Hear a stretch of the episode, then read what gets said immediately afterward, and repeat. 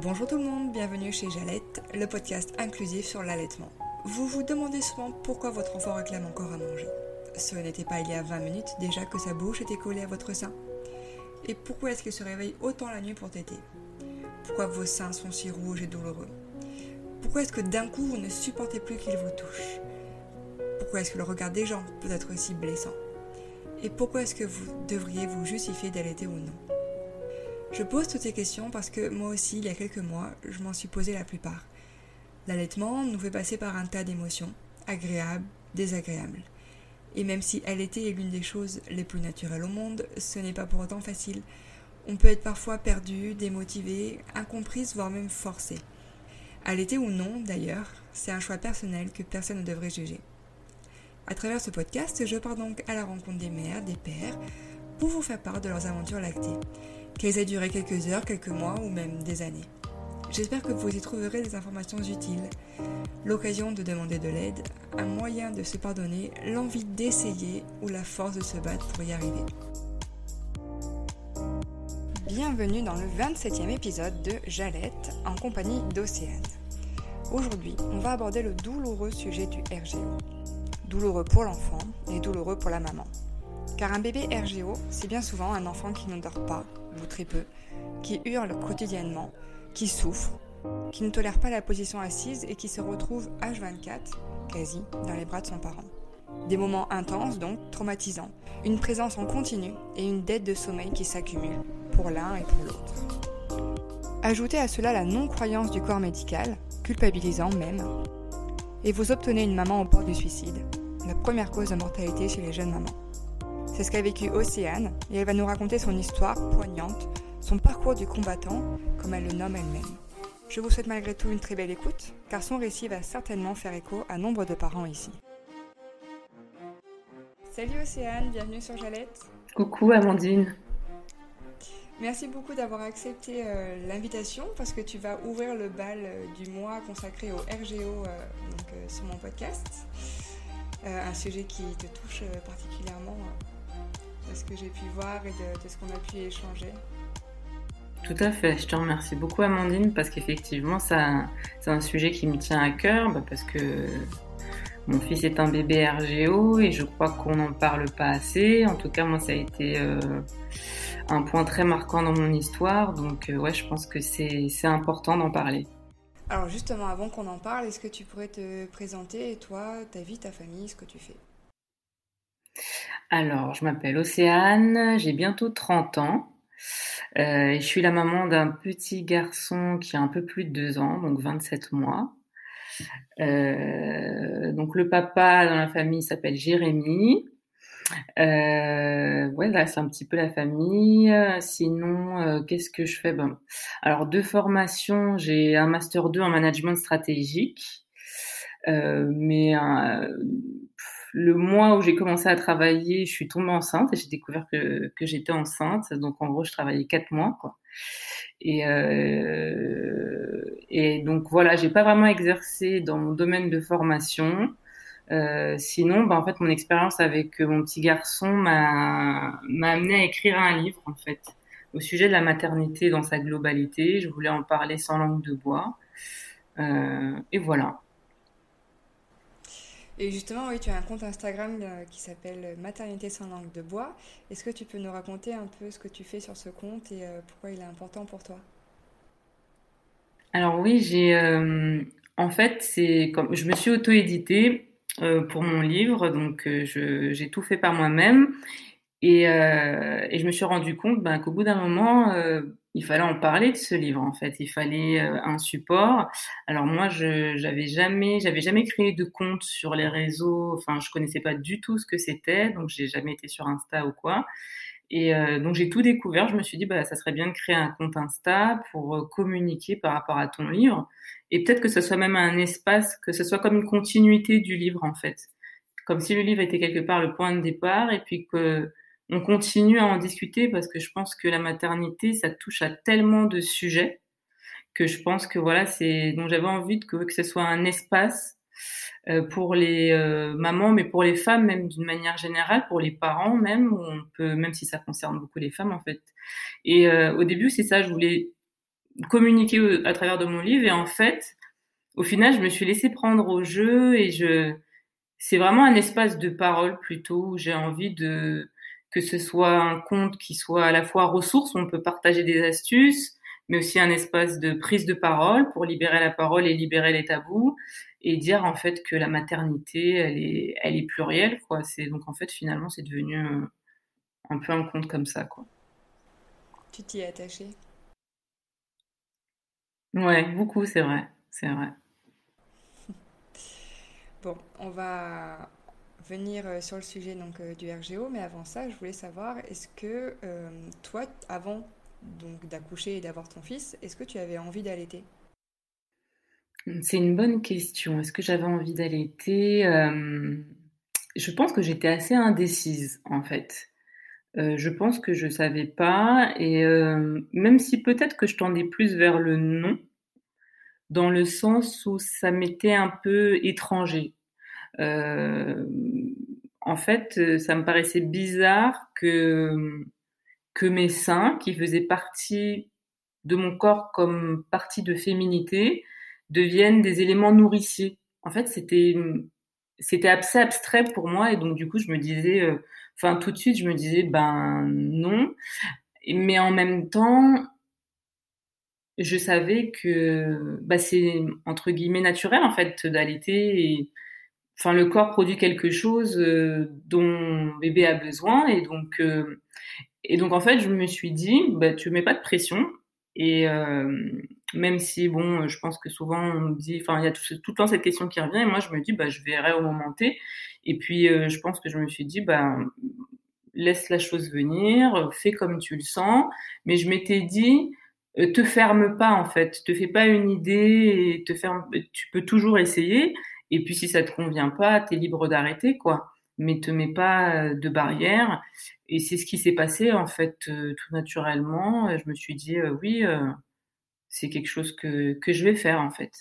Et puis quelque part c'était pratique au début parce que mon sein je l'ai toujours sur moi. Euh, si je sors ou quoi, j'avais pas cette pression de me dire euh, ah est-ce que j'ai fait le biberon ou quoi. Euh, c'était pratique. Bah mon sein il était là quoi. Même si c'est vrai que c'était particulier parce que je me disais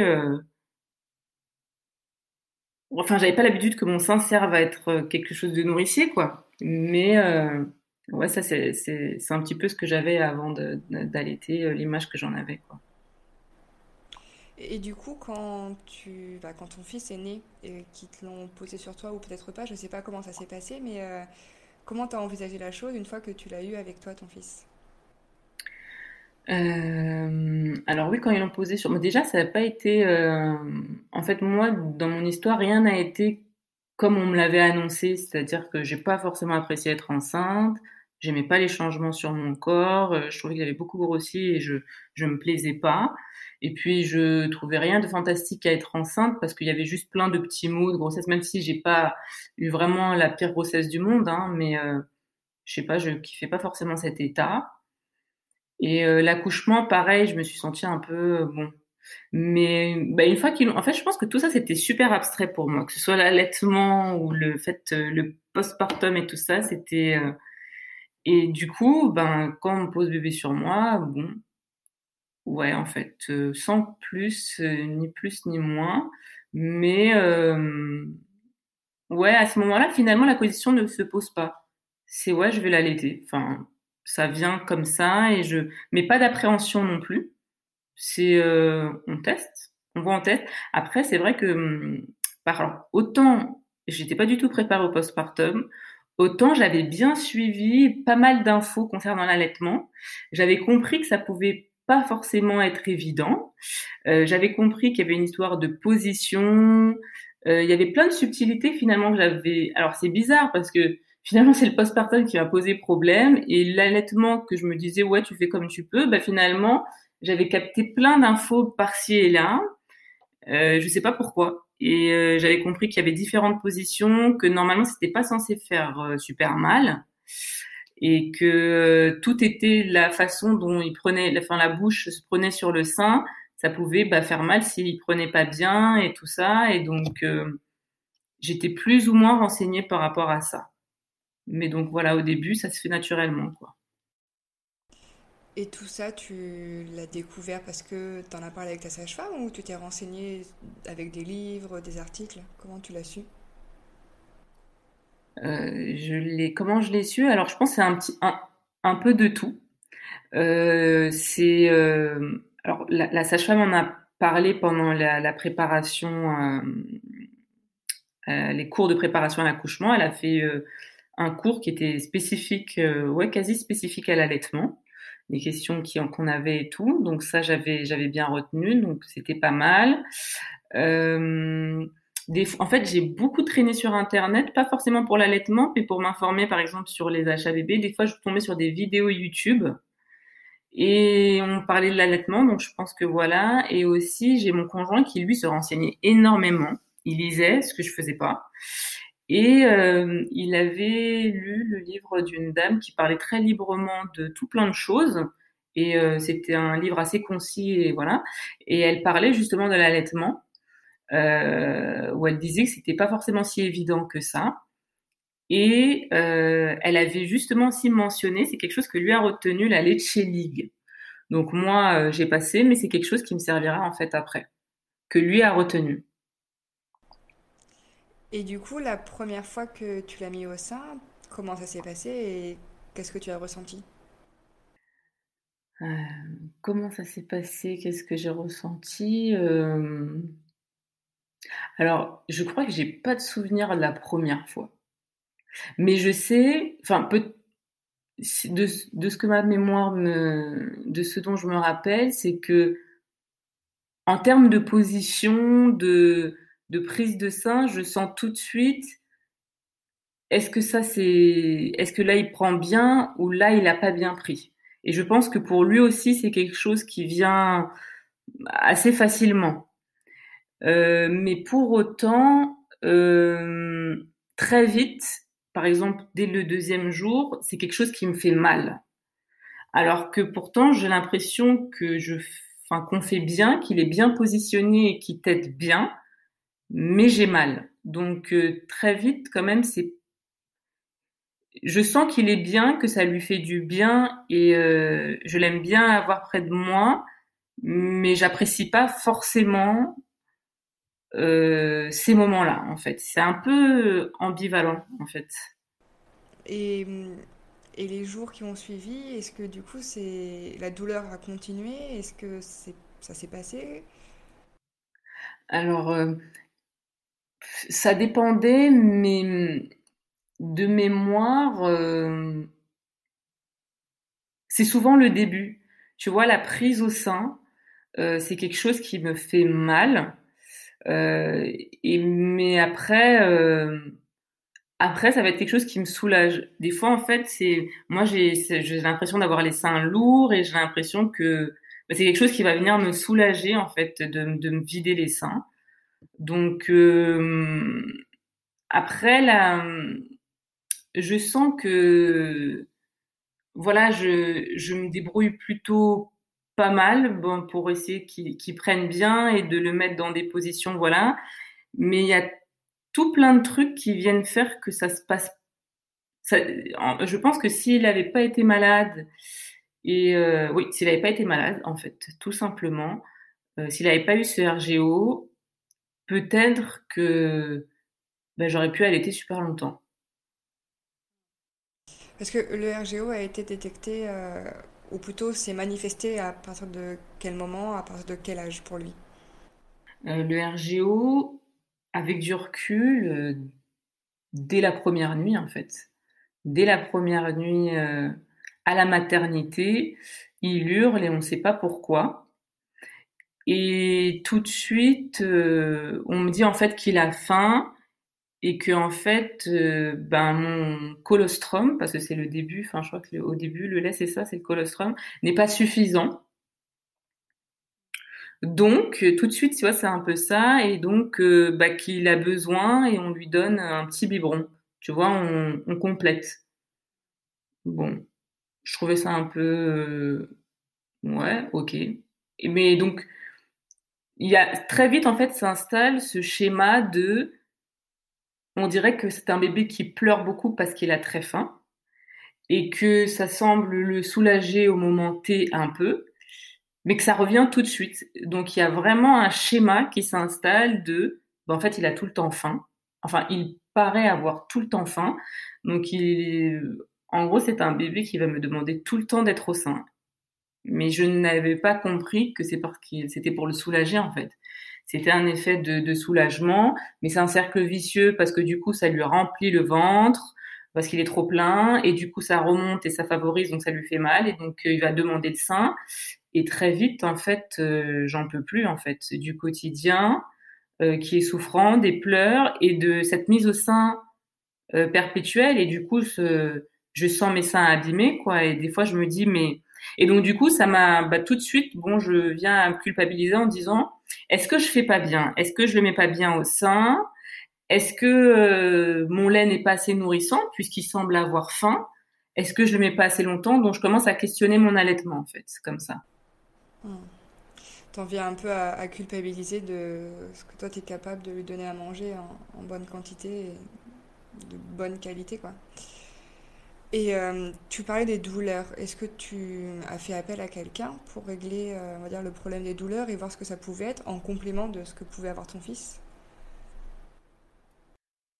Euh, oui, en fait, ce qui me reste en tête, c'est que j'ai entendu que normalement l'allaitement n'est pas censé faire mal. Ça, c'est un truc qui me reste en tête. Et euh, d'un autre côté aussi, bah, c'est pas agréable pour moi cette la enfin cette prise. Du coup, ça fait que j'associe un peu euh, l'allaitement, le début de l'allaitement et douleur. Alors, je sais que ça me soulagera par la suite, donc j'ai l'impression que c'est un peu un passage obligatoire mais euh, tout de suite ça me ça me prend comme ça et c'est c'est assez vif en fait comme douleur et, et, et je vois que j'ai des crevasses. Bon, j'arrive pas tout de suite à identifier que j'ai des crevasses. Je vois que j'ai des bobos au niveau du téton, tu vois. Et mais j'avais entendu que ça pouvait arriver. Et quand on a mal à ce niveau-là, j'avais entendu que le lait maternel peut euh, peut aider en fait de laisser sécher à l'air. Donc je savais ça, c'est quelque chose que j'ai intégré avant d'accoucher, que faut laisser du lait maternel, exprimer du lait maternel à la fin de l'allaitement, euh, le mettre euh, autour du mamelon, du téton, laisser sécher. Euh, mais ça tout de suite, je trouve que bah ça me, c'est pas par, rapport aux crevasses que j'ai, ça me soulage pas assez. Et, et j'essaye la crème des crèmes, des petites crèmes, tu sais, ou des petites huiles, l'ancino. L'anoline. Voilà, l'anoline, pardon, voilà, tout à fait. Euh, j'essaye ça, ça m'aide un peu plus, mais c'est pas, c'est pas ouf. Et tout de suite, en fait, je, moi, je commence un petit peu à baisser les bras. Et mon conjoint me, lui, comme il avait lu dans le livre, euh, bah, pas entendu parler de la Lechielli, il me dit, honnêtement, essaye de les appeler. Essaye de les appeler. Euh, c'est gratuit, ça te coûte rien et peut-être qu'on pourra te renseigner. Et du coup, il a cherché sur Internet, il a fait vraiment ce boulot de chercher le truc sur Internet, de juste, euh, voilà, il monte le numéro et il me dit, écoute, vas-y, appelle. Et là, du coup, ben, en fait, je vais le faire.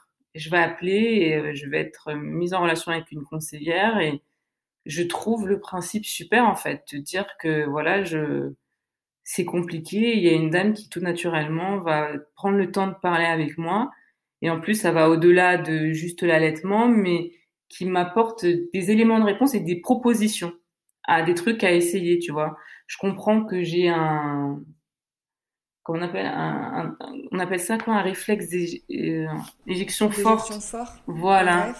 Voilà, voilà un rêve tout à fait. Et donc elle me dit parce que je sens que au début mon fils s'étouffe un peu quand je quand il prend. Il y a plein de trucs que, que je que je comprends et que j'apprends. Elle me dit qu'en arme de position, c'est pas mal qu'il soit assez indépendant et de le mettre euh, à la verticale sur mon genou. Euh, comme ça, il est pas allongé et ne reçoit pas d'un coup le jet au fond de la gorge, mais plutôt euh, il sera dans une meilleure position pour recevoir mon sein. Et elle me conseillait d'aller jusqu'au bout d'un même sein à chaque fois pas d'aller sur les deux parce qu'elle dit qu'en fait, euh, il y a différents types de lait. Enfin, elle m'explique tout plein de trucs en fait. Du coup, ça a un peu relancé euh, la machine et je je reprends, je me remotive un peu, tu vois, et je me dis, ok, j'ai compris ça, il y a peut-être ça à faire, et, et on est reparti, quoi. Et du coup, les douleurs se sont calmées grâce à ça? Oui, j'ai un, enfin, j'ai l'impression, mais en termes de crevasse, euh, j'ai l'impression que ça me, ça mes crevasses guérissent. Mais euh, alors, je t'avoue en fait que, en t'en parlant, je me demande aussi s'il n'y avait pas quelque chose de psychologique. Euh, c'est-à-dire que je, je pense que ça devenait étouffant euh, le tout le temps, tout le temps l'allaitement, tu vois. Et puis des fois, ça commence à durer plus de 20 minutes, tu vois. Des fois, on va sur 30 euh, minutes et euh, j'avais compris que normalement, en 20-25 minutes, ils sont censés avoir pris euh, ce qu'il faut, tu vois. Après, peut-être que c'est parce qu'il aime téter, que ça lui fait du bien, mais c'est pas forcément de pour le nourrir, quoi. Et donc, du coup, je je je trouve ça long. En fait, ça devient pénible pour moi parce que parce que je suis dans un quotidien infernal avec le RGO. Vraiment, j'en peux plus. Et euh, je suis rythmée, mes journées sont rythmées par, euh, une fois j'avais noté, je l'allais être 14 fois en fait dans la journée. Euh, je fais que ça. Déjà, c'est il y a le, le, combien de fois je vais l'allaiter et combien de temps ça dure. Donc en fait, je passe ma journée à ça. Et, euh, et sinon, si je veux un peu me libérer, bah, donc, pour que mon conjoint alterne, il faut que je tire mon lait. Et j'ai l'impression que c'est tout tourne autour de ça. Et ce qui devient problématique, c'est quand en fait euh, l'allaitement qui semble le soulager parce qu'il semble avoir tout le temps faim, et ben à un moment ça tourne au vinaigre et même quand je l'allaite, il se met à hurler et il jette sa tête en arrière et mais du coup je me sens démunie parce que je me dis bah en fait qu'est-ce qui va pas? Pour moi dans ma tête c'était qu'il a qu'il a faim et que c'est ça qui le soulage. Et je comprends que bah même pas ça en fait. Donc tu vois tout ça de l'allaitement devient comme quelque chose de pénible et, euh, souffrant et, euh, et je me sens seule dans tout ça, quoi. À partir de quel moment tu fais le lien entre, euh, d'une part, le fait qu'il vienne tout le temps au sein et les symptômes que tu sembles remarquer de ton fils à partir de quel moment tu fais le lien qu'il y a peut-être quelque chose d'autre, quelque chose à creuser et une souffrance pathologique? Euh, eh bien, tu vois, c'est euh, justement c'est ce moment précis, cette nuit où, euh, ben, moi je dis nuit parce qu'effectivement il faisait pas jour, mais euh, il n'y avait pas de différence pour moi entre la nuit et le jour. Il y avait, c'était la même chose. Il n'y avait aucune différence au niveau de la rythmique de notre quotidien. Et à cette fois-là, voilà, où, il hurle, il, il, pleure, il est pas bien. Et euh, bah, je l'ai changé, il est propre il, venait de se réveiller un peu, donc je me disais, bah, je pense pas que c'est parce qu'il est fatigué, et donc je le mets au sein, mais le sein, ça va pas, tu vois. Donc euh, c'est là que je me dis, mais il a ce truc de se, il voit un peu, mais après il, il, se tord, il se met la tête en arrière, et, le cou, vraiment cette, ce cou comme ça qui se relève, et je me dis, c'est vachement étrange, et je me sens démunie parce que je ne sais plus qu'est-ce que je peux faire et qu'est-ce qu'il a en fait. Je ne comprends pas ce qu'il a. Et je commence à me dire que c'est bizarre. Et euh, il y a tout plein de trucs. En fait, le, souci, moi, c'est que j'ai pas eu, j'ai jamais été confrontée à des bébés. Tu vois, j'ai pas, j'ai pas de référence et je ne sais pas que est-ce que ce qu'il a ou ce qu'il fait, est-ce que c'est bizarre ou pas. Tu vois, j'ai juste un ressenti où plein de petits symptômes commencent à, que au début j'identifiais pas comme des symptômes. Moi, je me disais voilà, mais je trouve ça curieux que, bah, que mon fils hurle tout le temps. Parce que quand je fais le, chemin inverse, il hurle tout le temps, sauf quand il est au sein et même et quand du coup quand même il est au sein et il hurle et là je commence à me dire mais pourquoi cet enfant hurle tout le temps? Et c'est un je, je dis hurle parce que c'est vrai que moi je disais il pleure mon bébé pleure tout le temps et donc, du coup, on me disait, bah oui, un bébé, ça pleure. Genre, euh, bah, c'est normal, quoi. Enfin, t'étais pas au courant. Et, euh, et, du coup, c'est ma sage-femme, un moment qui, parce qu'en parce qu'en fait, j'alterne entre les phases euh, fatalistes, Genre, je me dis, bah en fait, peut-être que t'es pas prête, peut-être que t'es nulle et tout le monde y arrive. Personne n'a dit que c'était si souffrant, donc c'est que toi, c'était toi qui, c'est toi qui arrive pas en fait. C'est toi qui es nul. Et peut-être, je me dis, bah faut, faut te rendre à l'évidence que, bah peut-être que voilà, tu y arrives pas et peut-être que tu as fait une erreur, tu vois. Quand j'y repense, même ça me fait beaucoup de peine parce que je me dis, t'imagines ce que ça peut faire. Enfin, et, et en même temps, des fois, j'ai des regains de non, c'est pas possible, c'est bizarre ce qu'il a, c'est trop bizarre. Et, et, je, repars, tu vois. Et, donc, il va, il va s'installer un va-et-vient avec le pédiatre et je vais aller toutes les semaines. Et je, et je vais chez le pédiatre et je dis c'est bizarre quand même et tout ça et je dis mais le truc étant que je sais pas ce que c'est un RGO, je sais pas quels symptômes sont bizarres ou pas et donc du coup euh, je viens et je dis bah il pleure tout le temps et je trouve qu'il fait des choses bizarres et donc le médecin se dit bon, euh, en fait la, la nana elle est pas très bien, elle doit être un peu dépressive, elle arrive pas avec son enfant et, elle me casse les pieds, tu vois. Et donc il me dit ouais bah oui être parent c'est pas facile, euh, il faut vous mettre dans la tête qu'il va bien. Enfin bon euh, et limite il me dit il m'engueule parce qu'il me dit il prend trop de poids donc bon là je me rappelle que j'avais rendez-vous à 8 heures, il me dit là jusqu'à 11 heures, vous vous démerdez, mais il mange pas. Enfin, vous vous rendez compte, en une semaine, il a pris un kilo. Non, mais on va où? Ben oui, c'est parce qu'il mange trop qu'il va pas bien, quoi. Et ben donc tu vois, je sors, je me dis bon bah je fais pas bien les choses, ok. Euh, et je, enfin c'est l'hiver et pendant trois heures je marche dehors en me disant non, faut que je le, tu vois, des fois je cours, enfin j'essaye de l'occuper pour me dire qu'il qu pense pas avoir faim, quoi. Et du coup, je vais être comme ça, et mais et, en fait, c'est perpétuellement. Et du coup, se passe la semaine, et la semaine, ça revient, et c'est pareil. Et je me dis, ben non, c'est pas possible. Et je reprends rendez-vous chez le pédiatre, et je lui dis, non, mais je vous assure, ça va pas.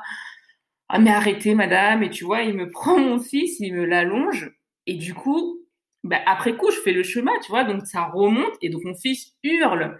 Et là, donc il allonge, et il voit mon fils qui hurle, il fait, voilà, vous regardez, votre fils, dans quel état il est? Il est complètement stressé ça va pas du tout. Euh, il faut que vous arrêtiez, mais mettez-vous dans la tête que ça va, qu'il va bien, qu'il est en bonne santé. Bon, bah écoutez, je vais lui prescrire des séances de massage pour qu'il se relaxe. tu vois, quand je fais et et ce monsieur-là, on me l'avait recommandé parce que c'est une ponte au niveau du RGO. Je l'apprends après, hein que c'est un spécialiste du RGO en France, donc il intervient euh, dans la maison des maternelles. Hein, euh, je citerai pas son nom, mais bon, voilà. Et oui, il est une ponte. Et donc on m'avait dit, euh, quand je suis arrivée dans la région de Strasbourg, on m'avait dit, si tu dois avoir un pédiatre, une nana m'avait recommandé, j'étais enceinte, note ce numéro, mais il est génial, il est fantastique. Et, et, donc du coup, bah moi, je, continue avec lui. En fait, à aucun moment je remets en question ce qu'il dit, ce qu'il fait il semble être euh, spécialiste, il est voilà, et il me culpabilise beaucoup. Et c'est bien ce schéma de bah, si mon fils est stressé, c'est parce que je tire la tronche et que je suis pas bien et que je le mets pas bien, quoi.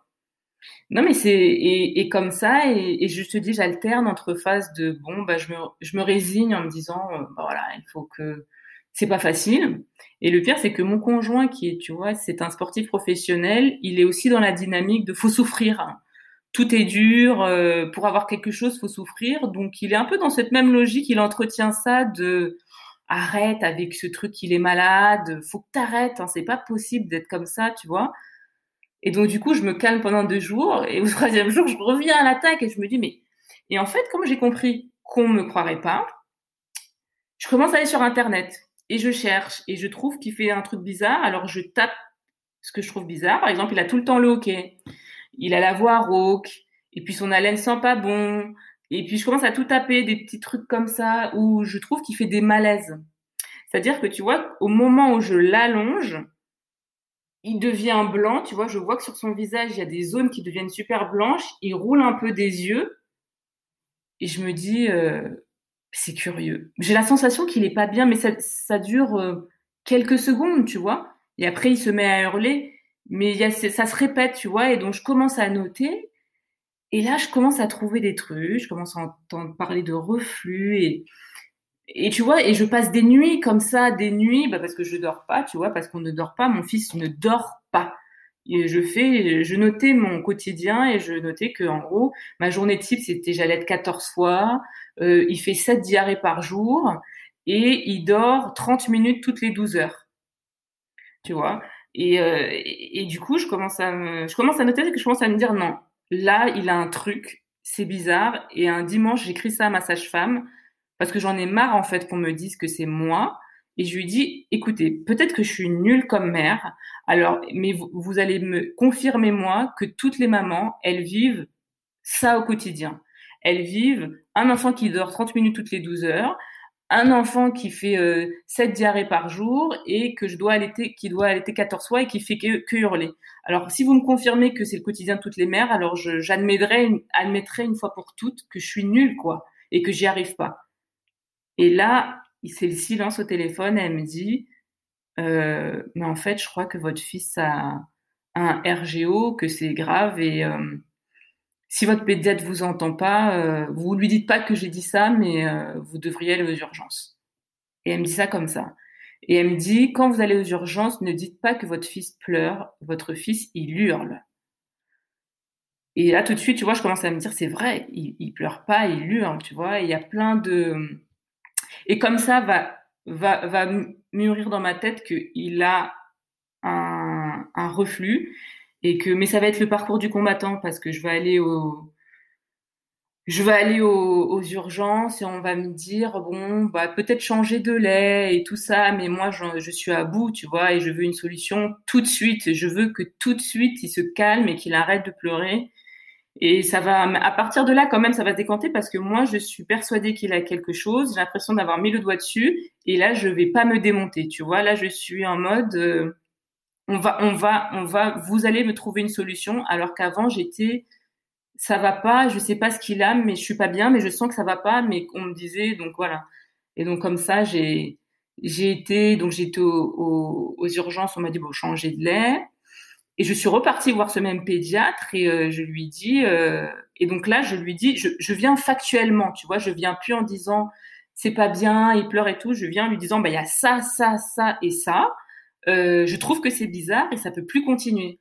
Et donc du coup, tu vois, il commence à me regarder différemment, mais il veut pas admettre. Donc il me dit bon, si vous insistez, on va changer de l'air, on va essayer, prenez-lui du Novalac AR, on va voir quoi.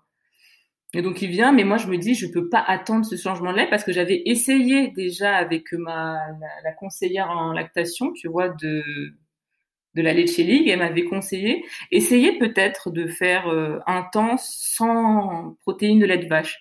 Essayez cette éviction pour voir peut-être, voilà. Mais j'étais tellement à bout parce que j'étais seule.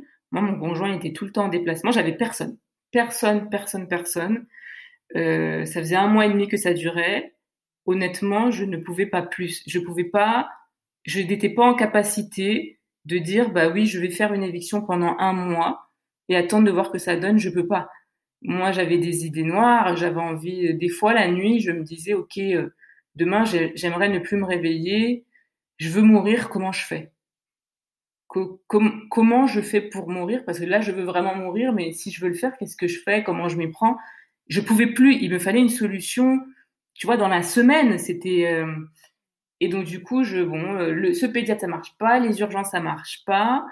Donc, une fois, je, je, il y a une dame qui me dit, mais, euh, mais pourquoi vous changez pas de pédiatre? Et là, je me dis, mais c'est pas con, tu vois je me dis, mais pourquoi tu n'as pas pensé plus tôt? Mais j'étais tellement dans une spirale, et je me dis, mais c'est pas con. Et du coup, étais à bout. Hein. À bout, au bout, mais au bout du bout du, de quelque chose que j'ai jamais pu avoir dans ma vie. Et pourtant, des fois, tu vois, j'ai vécu des trucs ou des partiels où pendant une semaine, je dormais quasi pas et je me disais, ah non, vraiment, cet état de fatigue. Mais là, mmh. là, c'est, euh, c'est une torture. Je pense que voilà, j'en parle comme ça, mais honnêtement, non, j'ai, ben, j'ai eu envie de mourir, vraiment, vraiment. Et, euh, et là, on change de pédiatre et j'y vais avec mon conjoint.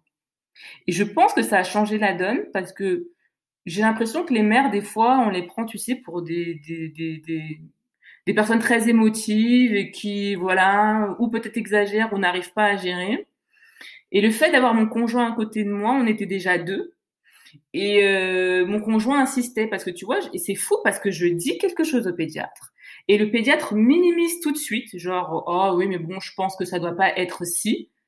Et tu vois, c'est là que mon conjoint intérieur dit non, si, c'est vraiment, c'est important là. C'est pas, elle n'exagère pas, c'est chaud. Et là, le pédiatre, tu vois, j'ai l'impression que parce que, ou peut-être parce qu'il est face à un homme, tout de suite, il se rend compte. Et donc, du coup, je dis factuellement tout ce qu'il y a. Et là, il me regarde, il me dit, euh, de base, j'aurais fait une fibroscopie, mais avec tout ce que vous me dites, euh, je crois que bah, il y a même pas de question à se poser. Il a un RGO et, c'est sévère. Et des fois, je passe par le Gaviscon, mais on n'a plus le temps d'attendre en fait. Parce qu'en fait, mon fils faisait une œsophagite et il saignait de la gorge. Voilà, on en est arrivé, tu vois, à ne pas à attendre, à attendre à remettre en question. Et mon conjoint aussi le faisait. Hein. C'est juste qu'à un moment, si hurlement il a commencé à se dire c'est bizarre, tu vois, ok, je vais lui donner le bénéfice du doute, je vais la croire. Et on le prescrit de l'inexium. Et euh, bah, ça devient le jour et la nuit. Mon fils, il arrête d'hurler. Et là, euh, même mon conjoint, il s'excuse. Tu vois, il me dit, euh,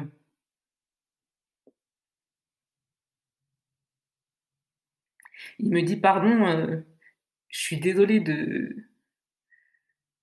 de pas avoir vu quoi, de pas t'avoir cru et de il y a vraiment quelque chose parce que il arrête d'hurler quoi. Et là euh, et tu as l'impression de découvrir ton enfant parce qu'en fait moi mon fils qui faisait que hurler. Tout ce que je faisais c'est d'essayer de le soulager toute la journée et d'essayer de l'endormir parce qu'en fait il hurlait jusqu'à ce qu'il n'en puisse plus. Puis il s'endormait d'épuisement et puis se réveillait, il re-hurlait et moi j'alternais entre tout le temps, c'était ça quoi. Moi je mangeais pas. Et je, je sais que le premier mois, je mangeais tellement pas, j'ai perdu 12 kilos parce que j'étais, même des fois j'oubliais de faire pipi. Donc c'est vrai que des fois les gens ils me disent ah t'abuses en disant que t'avais pas le temps de faire pipi ou de boire. Mais je pense qu'il faut le vivre pour le, mm. pour vraiment parce que quand t'es seul, seul, seul et que t'as même pas l'occasion de dire j'en peux plus, est-ce que quelqu'un peut le prendre une heure, tu vois? il s'était posé la question de même ma sage-femme à un moment elle m'a dit vous savez je suis là moi je sais pas si vous allez tenir sachez qu'il y a des unités mère-fille je peux essayer de mère-enfant pardon je pourrais vous y faire rentrer quoi elle me disait ça euh, et je pense que ça c'est quelque chose qui m'a inconsciemment aidé parce que je savais que au cas où je lâchais la rampe eh ben je pouvais être accueillie quelque part tu vois je, c'était une étape peut-être avant bah, de mettre fin à mes jours. En gros, euh, il n'y avait pas que soit je tiens ou soit je meurs. Il y avait euh, l'étape intermédiaire de bah, je vais être internée et je serai, j'y serai avec mon fils, tu vois. Et psychologiquement, de te dire que tu as un soutien ou une soupape, ça change tout.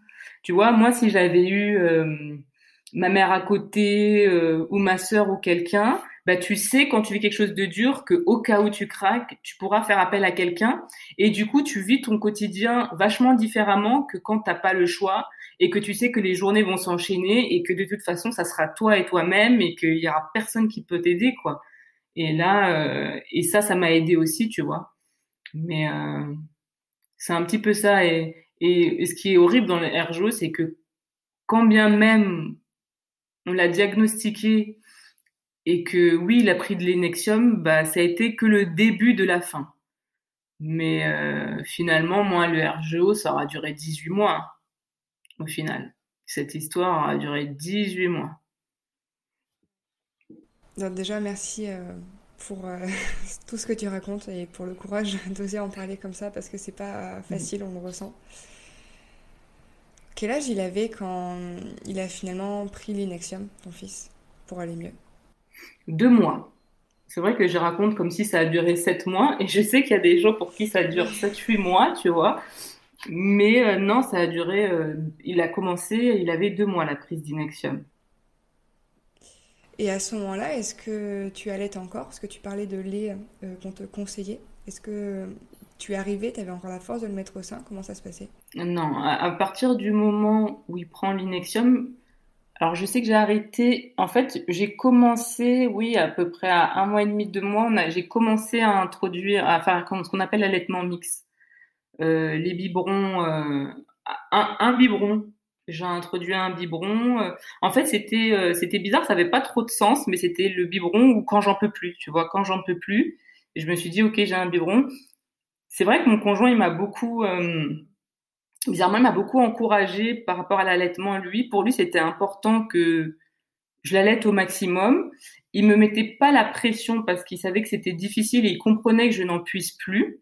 Mais en gros, il se montrait euh, disponible à 100% pour me dire, euh, au pire, même parce que des fois, moi, je disais non, je, tu lui fais un biberon, je j'en peux plus, tu vois. Il me disait mais non, mais prends ton temps, tire ton lait, je le garde et je lui donnerai le biberon de ton lait, tu vois. Mais tiens le coup, on va, on va y Donc tu vois, c'est lui qui a fait que ça ait duré si longtemps parce que je pense que toute seule j'aurais dit euh, parce que je sais qu'aussi d'arrêter c'est de l'énergie, tu vois. T'arrêtes pas, euh, t'arrêtes pas comme ça. J'ai mon ordi qui se décharge. T'arrêtes pas comme ça en fait le l'allaitement. En fait, il faut que ça soit progressif. Il faut que tu tiennes. Tu vois, c'est pas que tu te lèves et demain tu dis euh, c'est fini. Donc moi, le sachant, je me disais là, j'en peux plus et j'ai juste l'énergie suffisante pour arrêter. Donc c'est pour ça que je prenais les devants et je voulais pas aller au bout du bout parce que bah, des fois je voyais que tu vois, c'est ce qui est terrible, c'est que j'en pouvais plus et même si je tirais mon lait et même si mon conjoint s'en occupait, ça me permettait de dormir quatre heures quoi.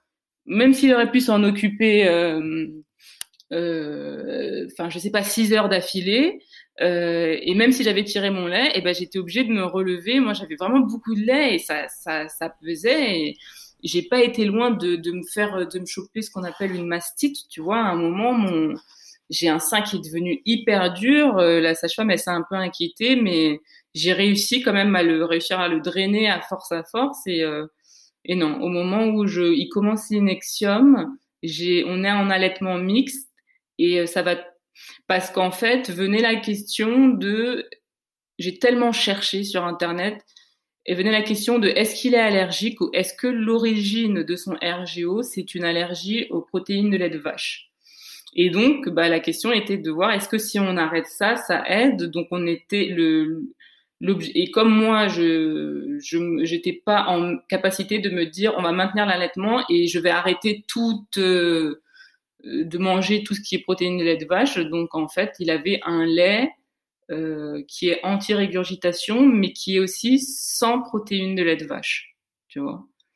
Pour comme si quelqu'un était allergique, tu vois. Donc ouais. Et, du coup, il avait moins de douleur avec euh, ce lait-là ou c'était Oui. Alors beaucoup moins. En fait, les douleurs, tu sens que c'est le jour et la nuit mais tu sens que c'est un bébé traumatisé et qui n'accepte pas la position allongée. Pour lui, c'est pas possible. Euh, la position allongée, euh, il la refuse parce que je pense que psychologiquement, il a associé euh, le fait de s'allonger et douleur. Euh, donc, faut savoir que moi, mon fils, jusqu'à ses cinq mois, je l'allongerai pas, jamais. Euh, et j'essaye de savoir quand je lui change la couche, il faut que je le prenne au bon moment. C'est pas après le repas, tu vois. Il y a toute une dynamique qui se met en place et euh, je vis jour et nuit avec une écharpe de portage je dors avec une écharpe de portage et même quand je quand c'est pas moi quand mon conjoint peut s'en occuper euh, tu sais cette écharpe de portage pendant deux mois plus de deux mois on l'a jamais lavée. Elle était sale au possible mais on ne pouvait pas se permettre. Alors tu me diras c'est con vous aviez qu'à en acheter une autre tu vois mais des fois tu réfléchis même pas et, euh, et donc en fait, on fonctionnait avec cette écharpe. Et je, des fois, je me rappelle, je vais à la pharmacie. C'est mon fils, euh, mon conjoint qui s'occupe de mon fils, et, et, je suis à la pharmacie avec mon écharpe de portage tout le temps. Et en plus, je suis tout le temps, tu vois, comme ça.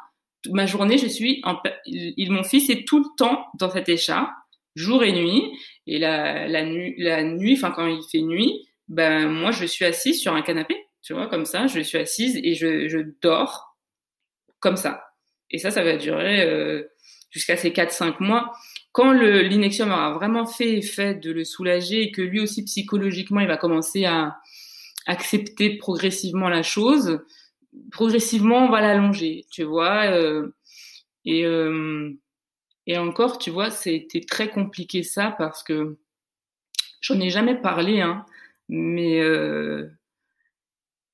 des fois, j'en pouvais tellement plus, tu vois, que j'essayais d'en fait de me mettre de me mettre dans un lit et en n'étant pas complètement redressée assise, tu vois, droite, tu vois, de mettre d'être dans le lit et de mettre des oreillers pour que je sois au moins un peu inclinée parce que dormir comme ça à la verticale, c'est hyper compliqué, tu vois.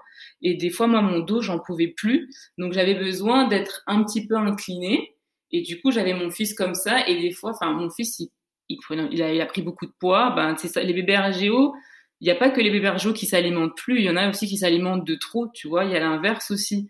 Et mon fils, il, bah, il était, c'était un gros bébé qui pesait bien lourd. À la fin de la journée, moi, j'en pouvais plus, tu vois, j'avais mal au dos. Et des fois, j'avais juste envie de respirer. Donc, en fait, ça m'est arrivé de l'installer comme moi, à côté de moi sur le lit, tu vois. Je mettais des oreillers et euh, il était redressé. Et euh, bah, ça arrivait, en fait, il y a une fois, ça arrivait, euh, bah, mon fils, il a glissé, tu vois, c'est-à-dire qu'il bizarrement, il supportait pas la position allongée, mais il n'arrivait pas à dormir non plus en, en biais, tu vois. Donc en fait, il glissait. En dormant, il a glissé. Il s'est retrouvé à plat. Et il s'est trouvé que bon, moi, je dormais quasi pas, tu vois. Et c'est la chance que j'ai eue. J'étais sur mon téléphone, tu vois, retourné. Et je sens quelqu'un qui, qui, s'agite, tu vois, qui, qui se remue. Pas de bruit, mais je sens euh, qu'il se remue, tu vois. Et, et, du coup, je me retourne. Et là, en fait, je vois qu'il a une masse blanche comme ça dans le nez qui ressort et je comprends qu'il s'étouffe, en fait. Je vois qu'il est en train de s'étouffer et, et je me sens à la fois perdue parce que je sais pas quoi faire.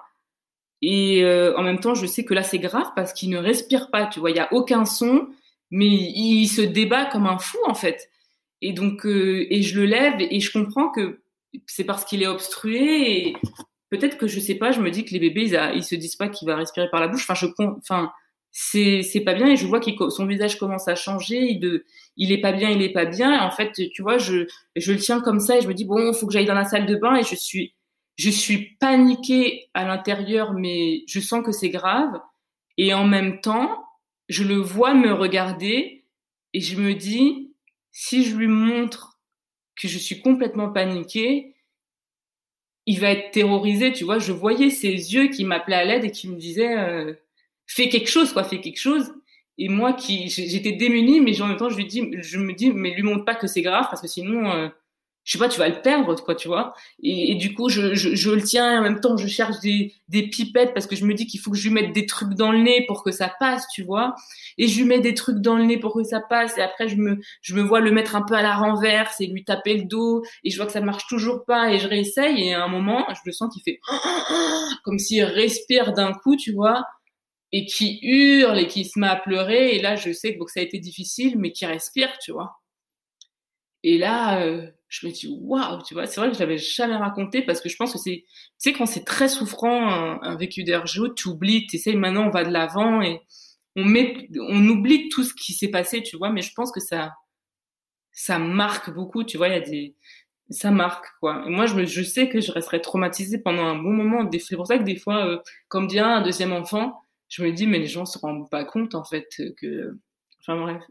Et tu vois, du coup, et mon conjoint, il était là, enfin, il dormait parce que comme il a un métier très physique, euh, il dormait et pour pas être réveillé, il mettait des boules caisses. Et nous, on était dans une chambre à part, donc même si bébé pleure ou pas, enfin, il, il entendait pas, ça lui permet de passer une nuit correcte. Et des fois, si je pouvais prendre s'il pouvait prendre le relais, par exemple, une nuit dans la semaine, et eh ben, il était convenu que ben, il essayait de faire ça. Et moi, à mon tour, j'allais dans la chambre, je mettais des boules caisses comme ça, j'entendais rien, mais tu sais, quand tu es dans un état de tension et d'alerte tel, moi, en vrai, j'arrivais pas à m'endormir et, ou des fois, je me réveillais en sueur parce que j'avais l'impression que mon bébé hurlait, alors qu'en fait, euh, bah, il hurlait pas du tout, tu vois. Mais cette nuit-là, quand il s'est passé ça, tu vois, je me suis dit, je, vais aller réveiller euh, mon conjoint, je vais lui dire ce qui s'est passé. Enfin, et après, je me dis, ouais, bah, tu vas le réveiller, tu vas lui dire, et puis. Et donc, en fait, on est parti se recoucher. Enfin, comme si de rien n'était, je suis partie me recoucher avec mon fils et sachant que plus jamais je le relaisserai, tu vois. Donc je me suis dit, bah voilà, maintenant tu vas vraiment le garder avec toi et tu as intérêt à veiller sur lui parce que si j'avais été épuisée et que j'étais complètement, tu sais, ce sommeil profond quand tu dors parce que ça fait je sais pas combien de temps que tu as dormi, ben je l'aurais pas senti et il serait sûrement parti. Et tu vois, ce qui m'a fait il, c'est que j'ai lu le récit d'une maman comme ça qui a eu, son bébé a eu un RGO sévère et ça a duré jusqu'à ses 7 ans. Et elle m'a, elle a expliqué qu'elle est sortie 15 minutes, qu'elle avait laissé sa mère garder son fils, qu'ils l'ont laissé allonger et en fait, il s'est étouffé. Et euh, il, a, il a perdu connaissance, mais les pompiers sont arrivés à temps. Et en fait, tout de suite, ça m'a remémoré ce que j'ai vécu. Et je me dis, mais si j'avais pas été là, ben, j'aurais perdu mon fils, tu vois. Et donc, je me rappelle euh, bah, de me, me, rallonger avec lui, l'avoir sur moi et écrire au pédiatre en disant, c'est pas possible. Il faut qu'on trouve un système, une solution parce que ben, il s'est étouffé, quoi. Et j'aurais pu le perdre et on peut pas me laisser comme ça toute seule avec un bébé que, voilà. Et euh, alors par contre, il m'a répondu rapidement parce qu'il m'a répondu à 6 heures du matin. Je me rappelle que c'était à 2 ou 3 heures que je lui avais écrit. Il me répond à 6 heures du matin, donc j'étais content d'avoir une réponse rapide à mon mail.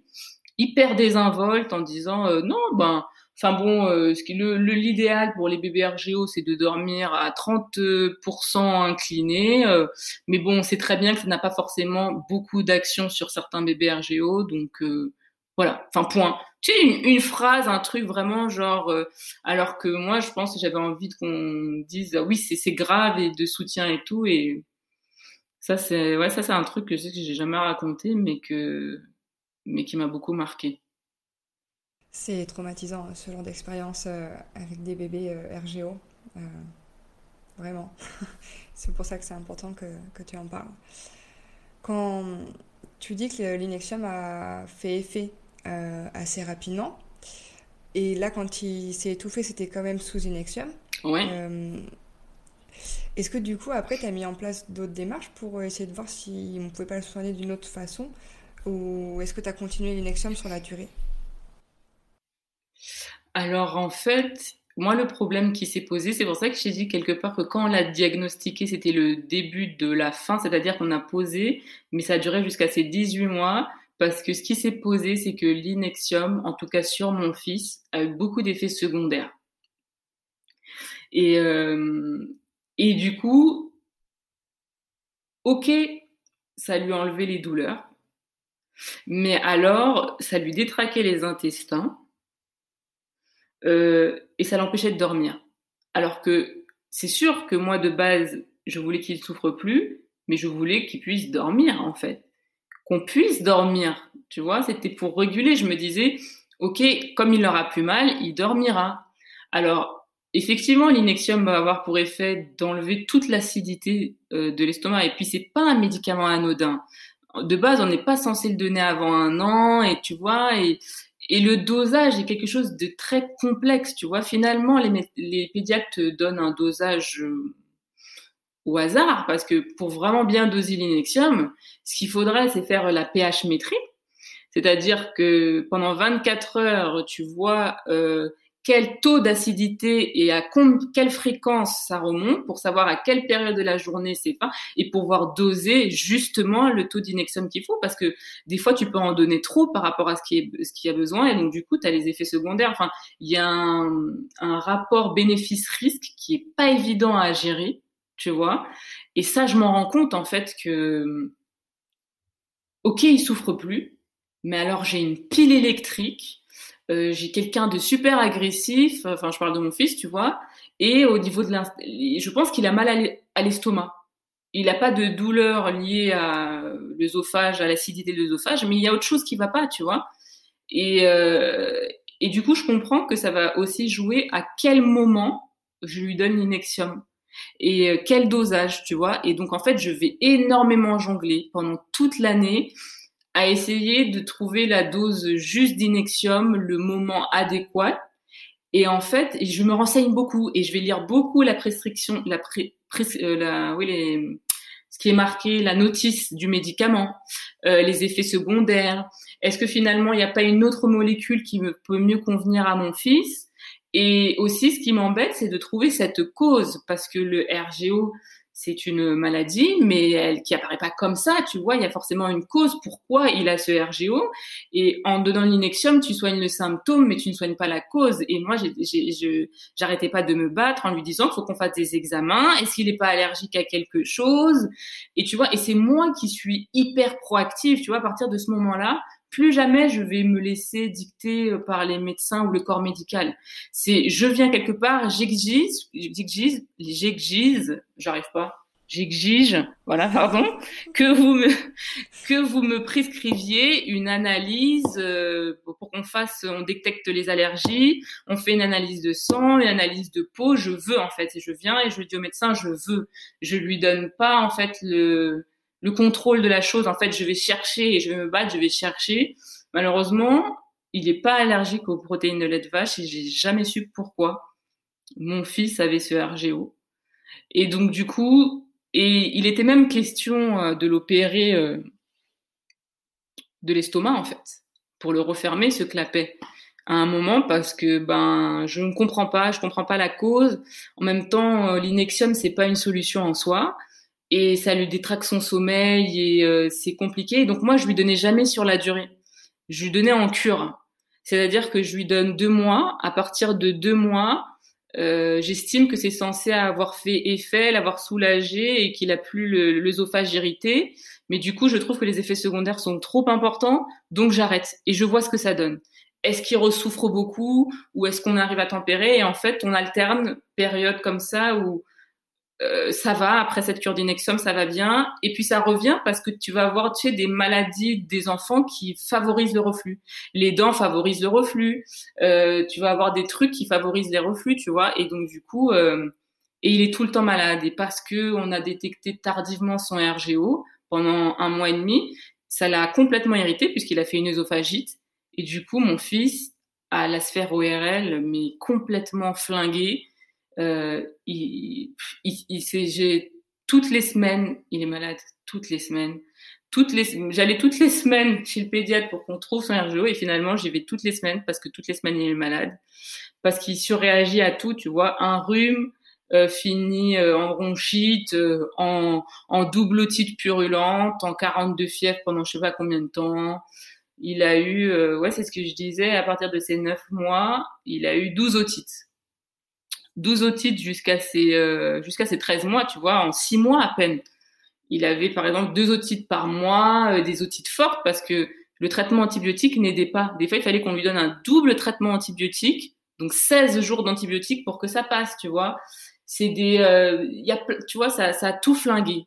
Donc moi qui pensais que je vais lui donner l'élection et que c'était fini, eh ben non, c'est le début de l'enfer. C'était, euh, il y avait rien qui allait, il tombait tout le temps malade et euh, et on alternait cure d'inexium et moi j'essayais de me battre pour chercher la cause et j'en pouvais plus et, et qui dort mal et, euh, et je ne sais pas pourquoi euh, ça s'est arrêté parce qu'on euh, on, ah, on l'a opéré des végétations parce qu'il était trop malade des oreilles, il prenait trop de traitements d'antibiotiques et, et donc il a déclaré de l'asthme du nourrisson et il faisait de l'apnée du sommeil. C'est-à-dire qu'il était complètement encombré. Moi, je le sentais. Bon, et bien évidemment, quand je disais ça au pédiatre, on me disait, mais elle, elle est complètement folle. C'est une hypochondriaque. Elle nous fait chier avec son gosse, tu vois. Et la pédiatre, elle me disait, parce que j'ai changé quatre fois de pédiatre, on a fini. Je me suis arrêtée avec une femme. Je sentais qu'elle me comprenait un peu plus, tu vois. Mais même quand je lui dit, bah écoutez, ça fait beaucoup, j'arrête pas de lui donner des, des, traitements, je viens toutes les semaines chez vous. Enfin, elle, elle le connaissait par cœur, mon gosse, c'était normal. Limite, on le voyait pas pendant une semaine, c'était bizarre, tu vois. Et je lui dis, mais c'est trop pour un petit, euh, tous ces antibiotiques et tout le temps les otites qui reviennent. Je, je veux voir un, un ORL.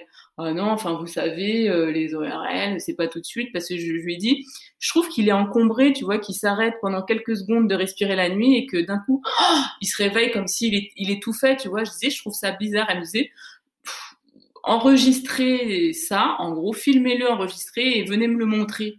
Je me disais, mais pff, et gonflé. J'ai que ça à faire la nuit, moi, tu vois, d'essayer de capter ce moment euh, où il fait ça, tu vois, genre passer des heures avec mon téléphone. Enfin, comment tu fais En plus, il dort dans le noir, mon fils. Et donc, du coup, en fait, bah, c'est quoi Je l'ai même pu écouter. J'ai pris rendez-vous avec euh, une ORL et je lui ai dit, et elle m'a dit, euh, non, c'est vrai qu'à cet âge-là, enfin, à 13 mois, j'opère pas les, les bébés, quoi mais je pense qu'il faut vraiment qu'on l'opère euh, votre fils de vu tout les, le tableau clinique que vous me présentez.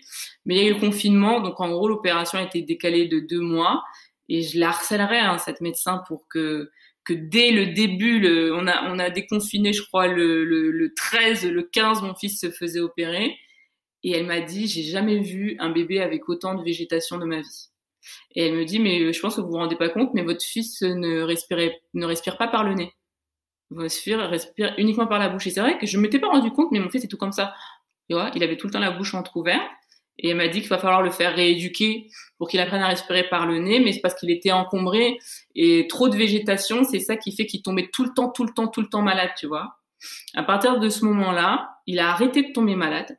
Donc ça, c'était, euh, tu revis, tu vois, de faire un mois, deux mois sans que ton fils soit malade, tu te dis, voilà. Et euh, et ça s'est arrêté. Enfin, je sais pas pourquoi, il s'est fait opérer en mai euh, 2020 et euh, juillet, euh, ouais, juillet 2020, j'arrête la dernière cure d'inexium, ces derniers deux mois d'inexium, et ça revient plus. Je sais pas, on le sent plus dérangé par euh, par ça. Le sommeil s'installe et je j'ai pas d'explication. Et à ce moment-là, il avait quel âge? Donc on est en juillet 2020, oui, il doit avoir 19 mois. Il est de décembre, donc 18-19 mois, quoi. C'est l'été 2020, euh, donc un, un, peu moins de deux ans, quoi.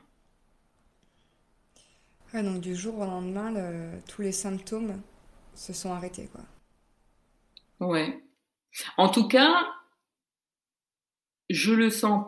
Je. Des fois, je peux avoir l'impression qu'il a des remontées, tu vois, qu'il ravale. Bon, il est debout, hein, donc ça fait un moment qu'il marche et tout. Mais il manifeste pas de douleur et ça va pas impacter son sommeil.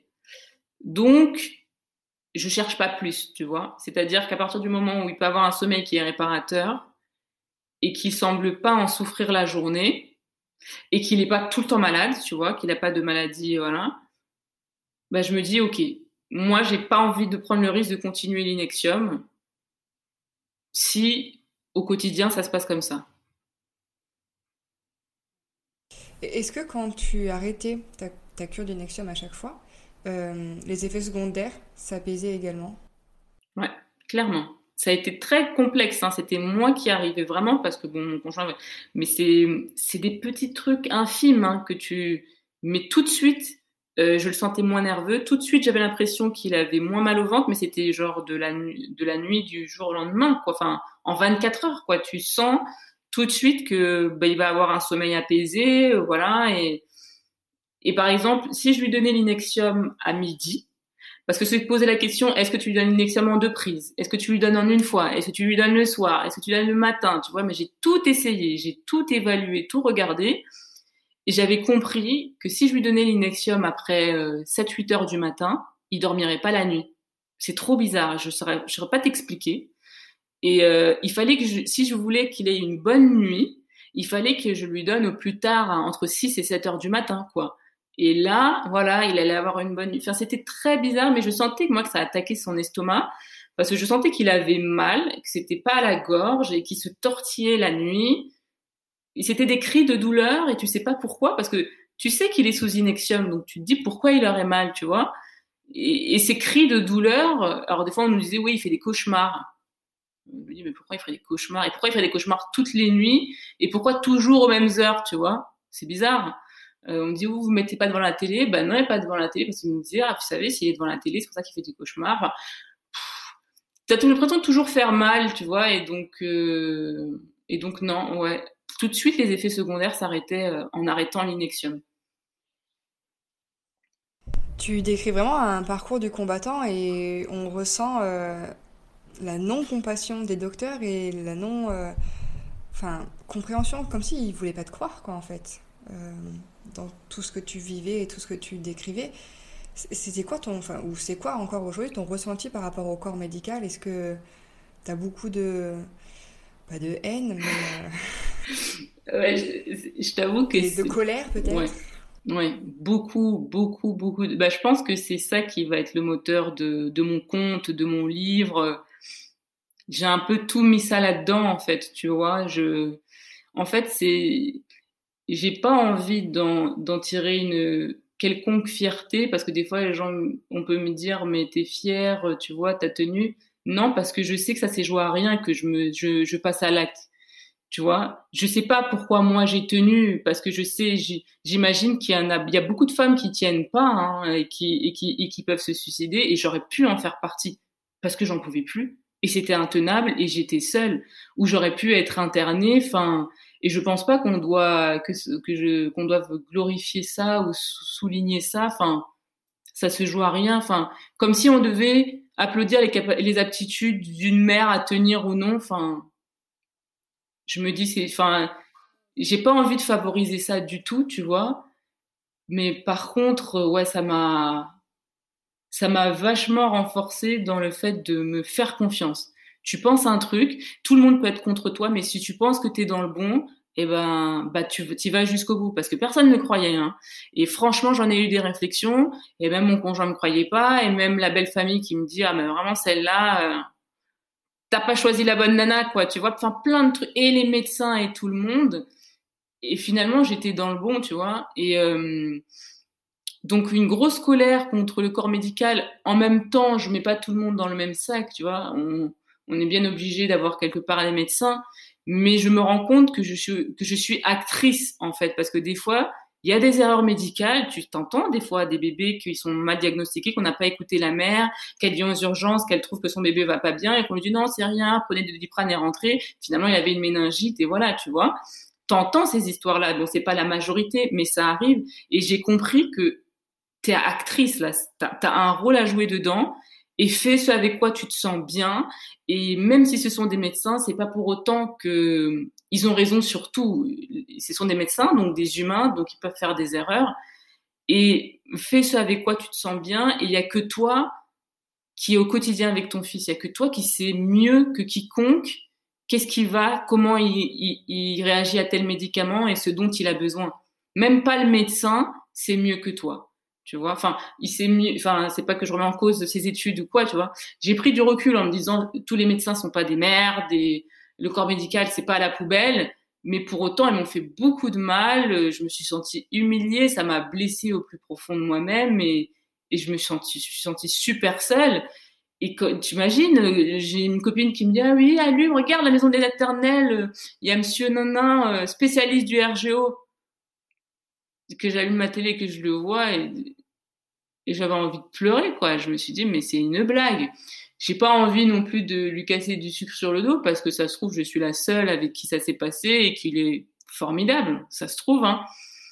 Mais n'empêche que, voilà, moi, en tout cas, ça a été mon expérience et ça n'a pas été facile. Et oui, là, le corps médical n'a pas été un allié des fois. Bah, grâce au corps médical, on trouve, c'est diagnostiqué et tu as des médecins super. Mais moi, ça n'a pas été mon expérience. C'est clair.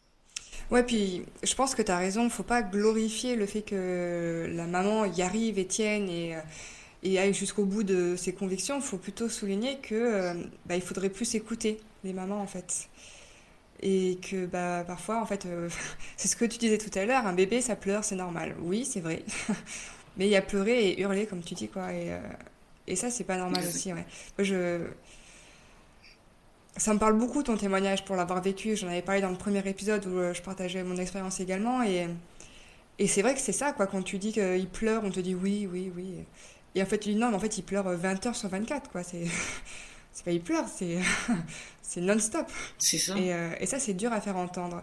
C'est, c'est super dur. C'est super compliqué. Euh, est-ce que tu pourrais nous décrire tous les symptômes que toi, tu as remarqués euh, dû au RGO de ton fils La liste, elle est longue. En plus, c'est bien que tu me poses la question parce que c'est quelque chose que, que, je souhaitais faire. C'est vrai que je pense que j'ai. Mm. Je souhaite le faire, mais je pense que c'est tellement, quelque part, encore souffrant pour moi, tout ça, tu vois, que.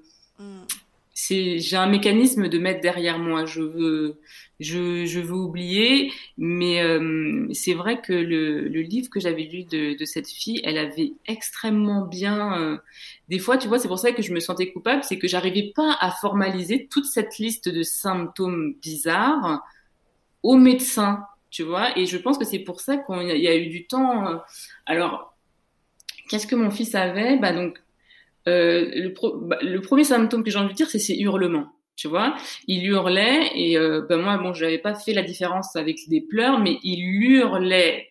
Il était rouge. Il, il, euh, il en pouvait plus en fait. Tu vois, c'était un vrai hurlement et je me rappelle qu'il tapait, tu vois, et même des fois il me tapait sur la poitrine. Donc je pense que c'était vraiment une manifestation de quelque chose qui ne va pas.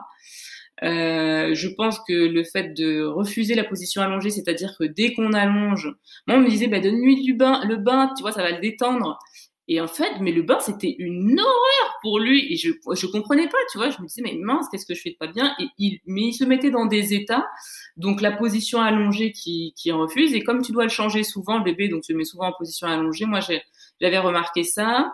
J'avais remarqué, euh, euh, le fait qu'il, alors voilà, c'est un symptôme vraiment que quelque chose qui est très symptomatique, c'est le fait de se mettre la tête en arrière, comme ça avec le cou complètement en extension. Donc il était très tendu, mon fils, tu vois. Souvent on me disait, ah, il est tonique, votre fils. Mais je pense qu'il avait surtout super mal, en fait.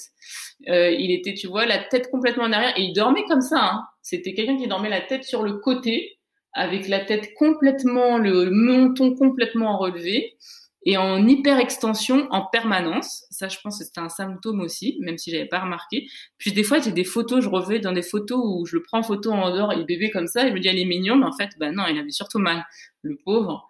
Et euh, il y a le fait que quand, quand même, au moment où il, il, il tétait, et ben en fait, il, il hurle, il, il refuse le sein, enfin, quelqu'un qui, qui boit et qui, qui, qui, qui finalement crie au, au moment où, il mange, c'est qu'il doit y avoir un truc qui est bizarre.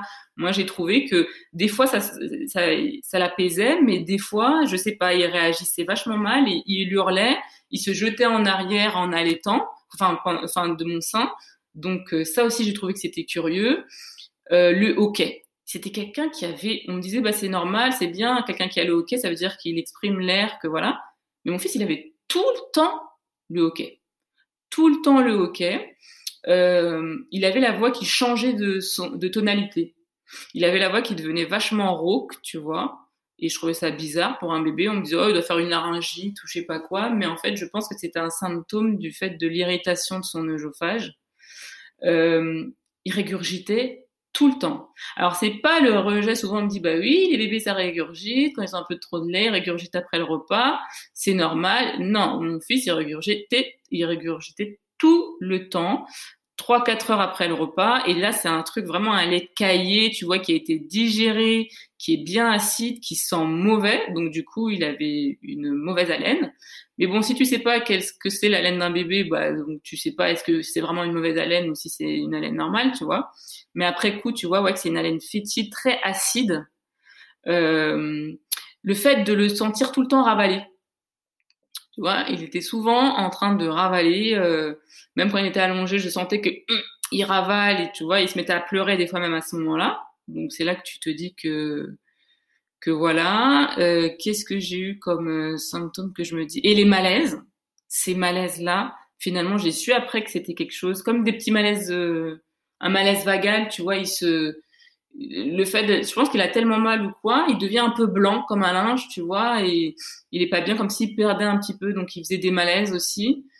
Euh, ça, c'est ce qui me vient à l'esprit, mais je sais qu'il y a, il y a tout plein de symptômes euh, différents, mais là, tout de suite, ouais, c'est ça qui me vient un peu à l'esprit. Et ces problèmes de sommeil, quoi. Après, il y en a qui, en fonction, on peut très bien être RGO et bien dormir la nuit, mais parce que le RGO peut être euh, avoir des manifestations beaucoup plus nocturnes ou beaucoup plus diurnes, tu vois. Ça dépend. Enfin, il y a des, il y a plein de cas et c'est très complexe en fait quelque part le RGO, tu vois, et c'est propre aussi à chaque enfant, quoi. Et tout à l'heure, tu disais que s'il n'y avait pas eu le RGO, peut-être que tu aurais eu un allaitement plus long. Est-ce que c'est quelque chose que tu as regretté, entre guillemets, euh, quand, bah, quand tu as fini par arrêter parce que épuisé, C'est vrai que c'est marrant que tu me poses cette question parce que oui, ça me vient même encore aujourd'hui d'y penser. Alors, euh, je me culpa... Maintenant, je ne me culpabilise plus, même y a cette pointe. Alors, au moment où j'arrête, non, je regarde pas parce que je suis, je suis à bout. Comme souvent, et je sais qu'il y a des mères qui disaient, bah, tu sais, la première fois que j'ai laissé mon enfant à la crèche, je, j'étais pas bien parce que je culpabilise. En même temps, tu as besoin de souffler ou tu retournes au travail. Donc t'as pas très, vraiment le choix, mais en même temps tu te dis bah mince, euh, voilà, tu te sens pas bien parce que tu sais que tu es bien avec ton bébé. Et ben moi, quand j'arrête l'allaitement, je, je suis au bout du bout. Donc non, je, je regrette pas. Genre, c'est là, je n'en peux plus. J'ai pas le choix. C'est, j'en ai marre. Tu vois, comme quand je le laisse, je le fais garder en collectivité. Je sors, mais c'est la fête pour moi. Je me sens mais euh, hyper bien. Je, je me dis, je reste mais genre 15 minutes dans la voiture en me disant, oh, c'est pas vrai, je souffle. Et quand je vais récupérer un petit peu, eh ben ça va s'installer cette culpabilité, tu vois. Quand je vais aller un peu mieux, eh ben ouais, je vais laisser mon enfant avec un peu des tiraillements, tu vois. Avant, je savais que c'était une question de vie ou de mort un peu, tu vois. Donc, j'y pense pas. Si je, je n'ai pas d'autre choix, je ne peux plus. Euh, je peux plus allaiter, je ne, je, je n'y arrive plus, donc je ne pose pas de questions. Et quand je reprends mes esprits, tu vois, maintenant ça va un peu mieux. Et ben, et que je vois ces, trucs d'allaitement et que je vois que finalement, moi quelque part, des fois ça peut être super complexe allaitement, ça peut, il peut y avoir beaucoup de difficultés. Moi finalement j'avais beaucoup de lait, euh, il prenait bien et je me dis c'est c'est con en fait. Et pourtant j'étais pas quelqu'un qui souhaitait à la base vraiment beaucoup allaiter, tu vois. Mais je me dis, tu vois, s'il n'avait pas eu ce RGO, et en même temps, quand tu es RGO, on te fait comprendre que le lait maternel, il n'y a rien de mieux, tu vois? Et donc du coup, c'est super ambivalent parce que je savais que voilà, c'est quelque chose qui peut bien apaiser parce qu'on sait que ça peut, ça a beaucoup de vertus le lait maternel. Et en même temps, tu t'en sens plus capable, quoi. Et en même temps, je me disais, bah si je donne mon lait maternel, c'est à condition que je prenne plus de produits laitiers, mais c'était tout le temps, c'était juste que c'est très souffrant parce que tu te sens encore, ça vient juger tes capacités ou tes aptitudes à donner le mieux, entre guillemets, je mets des guillemets, pour ton bébé, tu vois. Mais au final, est-ce que le mieux, c'est parce que, que toi, t'ailles bien? Parce que, ouais, tu peux éviter les produits laitiers et lui donner un lait euh, peut-être meilleur pour lui, mais euh, si t'es au bout du bout et que chaque fois qu'il prend le lait, mais t'as... Moi, des fois, ça devenait... Euh, j'avais une montée de d'énervement en moi qui ça me saoulait, j'en avais marre quoi, tu vois, c'était plus euh, un moment de plaisir donc euh, j'imagine que bébé le ressent, tu vois. Donc si c'est et ça, tu vois, il y a peu de gens qui vont te dire euh, ben non et du coup, tu vois là tout de suite tu déculpabilises en te disant bah si la priorité c'est que je sois bien, bah là je suis plus bien donc OK, on arrête, tu vois. Moi, j'entendais surtout que ben, l'OMS dit qu'il faut allaiter son bébé jusqu'aux six mois, euh, bah, t'as pas, t'es pas arrivé, quoi. T'es pas arrivé, tu tiens pas. Enfin, toujours, c'est, je me sens nul, nul, nul. Et donc, après coup, je me dis, ouais, par exemple, je sais pas si un jour j'aurai un deuxième enfant. Mais oui, j'aimerais euh, avoir la chance de d'avoir ces infos que j'ai et de qu'on puisse euh, après je me culpabiliserai pas si ça s'arrête pour x ou x raison parce que ça se trouve il y aura x ou x problème mais euh, oui je j'allaiterai et j'essayerai de qu'on ait de tout mettre en œuvre pour que ça pour que je puisse allaiter au mieux et que ça mais que ça reste dans un truc où on se fait plaisir le mon enfant et moi tu vois. Pas de pas de pression. J'ai pas envie que ça devienne une pression. Je sais que c'est c'est bon c'est naturel hein, le lait pour euh, mais j'ai pas non plus que ça devienne euh, une pression. De que ça soit un élément de la culture de performance de ah bah si t'allaites pas, t'as pas coché la case, hein. T'es pas la meilleure maman, tu vois.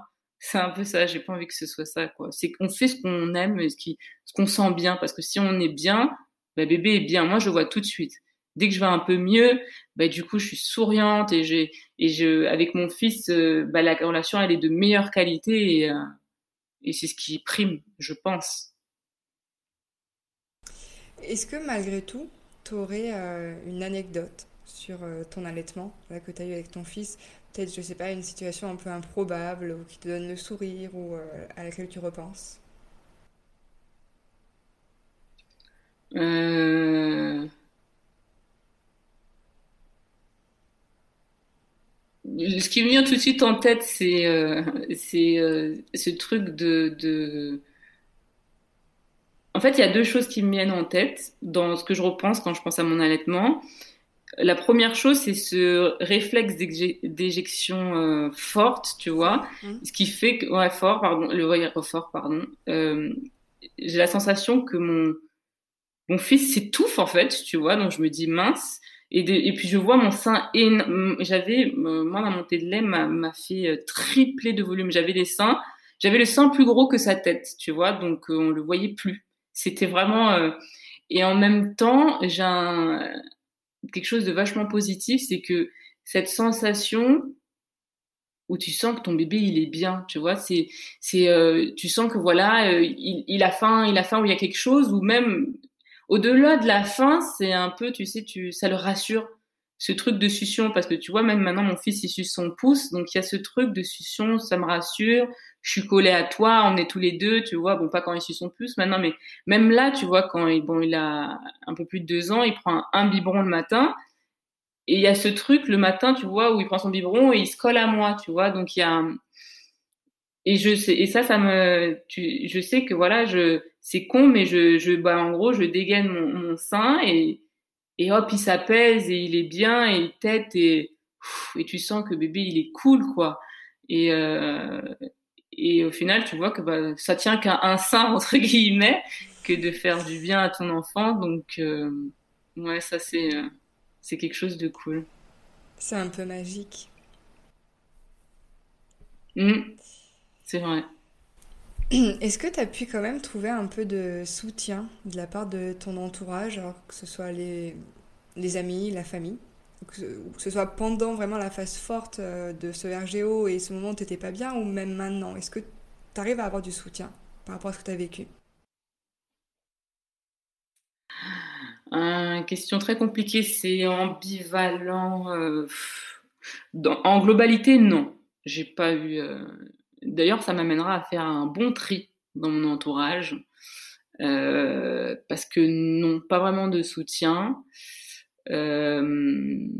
alors, mon conjoint, c'est très bizarre, c'est-à-dire que ça a été, il a été, quand il était là, il était présent à 100%. Euh, il me entre guillemets déchargeait. J'ai pas envie de dire décharger parce que c'était pas forcément que mon rôle. C'est son rôle aussi en fait de s'occuper de son enfant. Donc, mais en fait c'était soit il travaillait, soit il s'occupait à fond de son fils. Tu vois, c'est-à-dire qu'il y avait pas un moment où on était tous les deux à la maison et c'est moi qui m'en occupais, il se reposait. Mais pour autant, il était super peu là, tu vois. Il faisait des semaines où il était pas là, ou tu vois. Et c'est beaucoup quand t'as un, un enfant en bas âge, un enfant RGO, tu vois, de passer une semaine toute seule c'est euh, waouh, moi j'avais envie, moi j'avais envie qu'il se rende compte. En fait, c'est ça qui m'a manqué, c'est son soutien psychologique, son soutien moral en fait, qu'il se rende compte de ma réalité.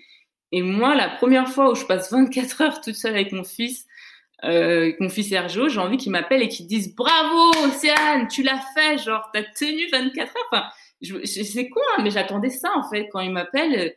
Et en fait, il me parle comme si de rien n'était. Je me rappelle qu'on s'engueule et je lui dis, mais tu te rends compte que là, je viens de passer 24 heures et, et je crois que non, en fait, bah lui, euh, ouais, ok, enfin, je vois pas de quoi tu me parles.